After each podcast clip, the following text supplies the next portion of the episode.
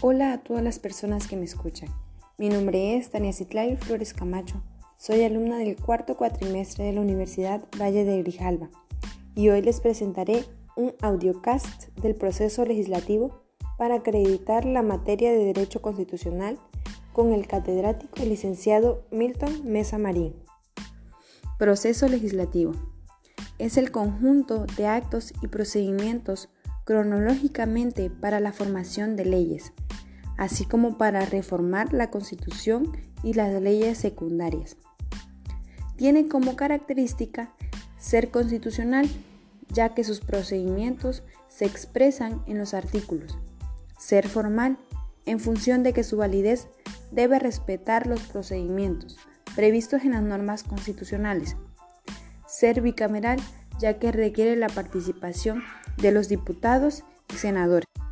En la actualidad, puede decirse que todos los países del mundo tienen Congreso o Parlamento, y México no es la excepción. El poder legislativo que está depositado con el Congreso de la Unión, considerando como un poder independiente, tiene por objeto la creación de leyes, es decir, su discusión y aprobación. Está conformado por 500 diputados y 128 senadores.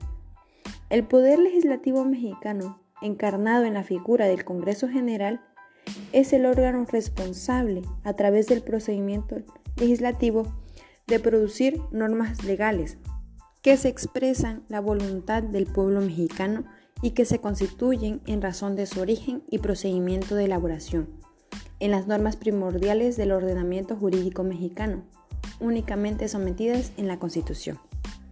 El derecho mexicano, y siguiendo al maestro Eduardo Maínez, es frecuente distinguir seis etapas típicas de la elaboración de la ley.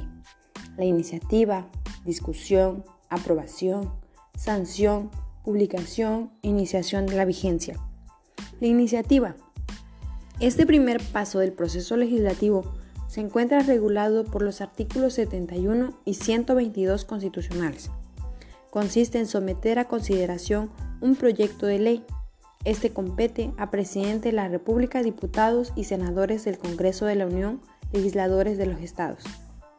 Aprobado este proyecto en la Cámara de Origen, pasará a la otra Cámara colegisladora, que de igual manera procederá a la discusión y aprobación de la iniciativa de ley.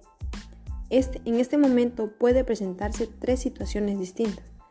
La primera, que la Cámara Revisora apruebe sin modificaciones. La segunda, que algún proyecto de ley o decreto fuese desechado.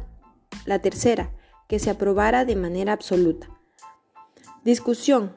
Es cuando las cámaras deliberan acerca de las iniciativas de ley para determinar si deben o no ser aprobadas. La tercera etapa es la aprobación. Es simplemente cuando las cámaras aceptan un proyecto ya sea totalmente o parcialmente. Sanción.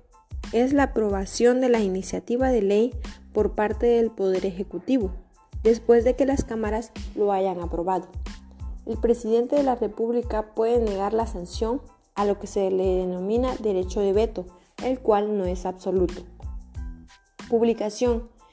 Es la publicación de la ley ya aprobada y sancionada y se debe dar a conocer a quienes deben de cumplirla. La publicación se debe de hacer en el diario oficial. Y la última es la iniciativa de vigencia es el acto por el cual se le otorga vigor a la nueva ley. Para ello existen dos sistemas, el sucesivo y el sincrónico. El sucesivo se aplica a la ley de tres días después de su publicación. El sincrónico se fija la fecha que entre en vigor antes de ser publicada, siempre y cuando dicha fecha sea posterior a su publicación. Estas fueron las seis etapas del proceso legislativo. Gracias a esta investigación pude conocer más acerca del Poder Legislativo como el proceso de elaboración de la ley, la cual se distingue en seis etapas. Obtuve conocimiento de algo muy interesante e importante en nuestros días.